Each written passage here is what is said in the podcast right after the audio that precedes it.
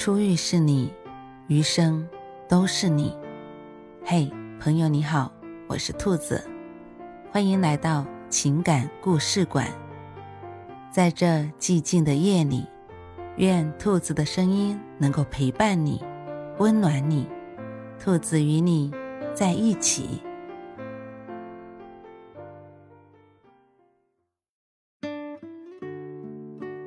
放不下前任，请放开现任。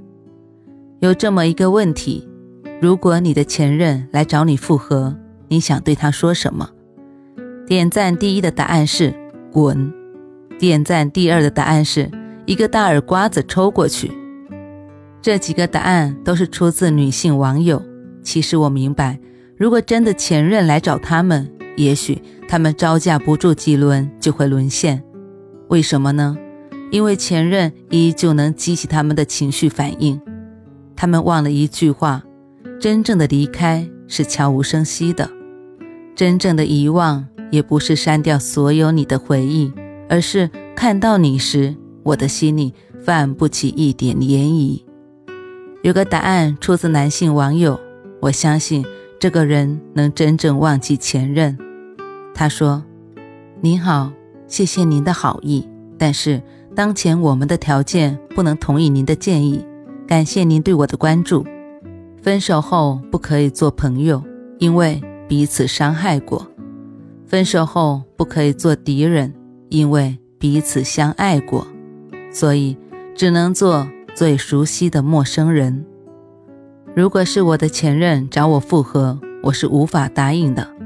这无关乎我们是否曾经深爱过。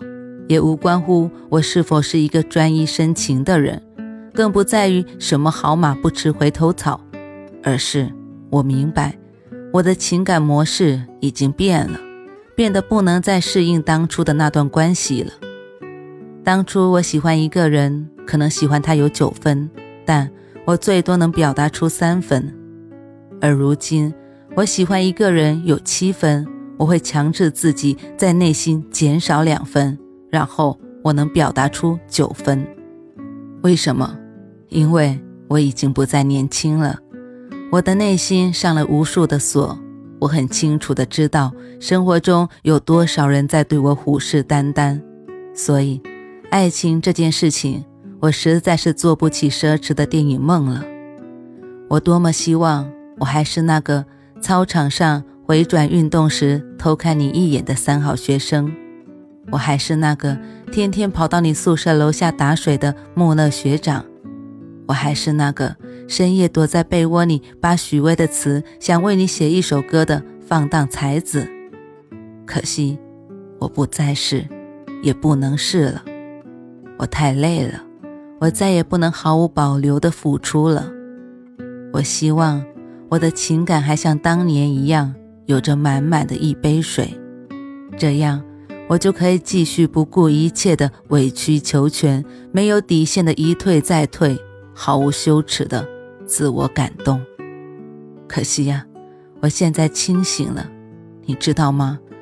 我已经理智到无法再被爱情欺骗，这是何等的悲哀与失望。当紫霞仙子离开至尊宝后，至尊宝就可以成长起来。但至尊宝变成齐天大圣后，他将再也爱不了任何人。为什么那么多人看了《前任三》哭成狗？因为我们看到了电影里的自己。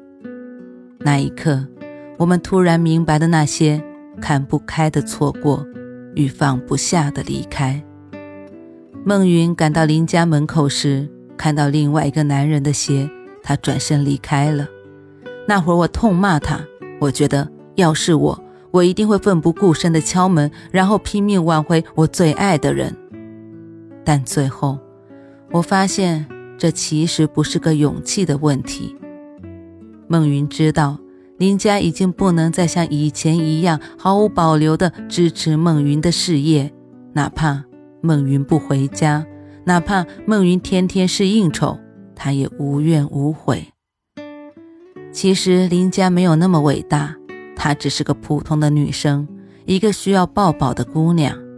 她需要一个人在她换季生病的时候陪着她，而这个人不是那事业看得重于一切的孟云，而是那个送她到 KTV 门口却一直等着的老实人王鑫。孟云也知道，他需要能帮助自己事业的人，这个人就是叫他大叔的王子，哪怕他最爱的是林家，哪怕他曾经在街角。放弃了王子，两个人的情感模式都变了。一个人变得需要别人温暖，一个人变得懂得给别人温暖。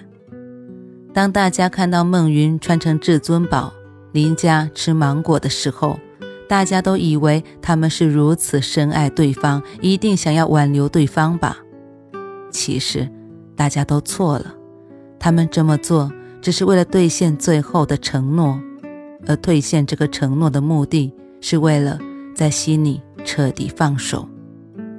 左耳里有这样一句话：“前任也曾是对的人呐。”晚安，正在听故事的你。如果你还是睡不着，可以来直播间和兔子聊聊天，也许兔子。能哄你入眠呢。每晚十点，兔子都会在直播间等你，只为和你道一声晚安，好梦。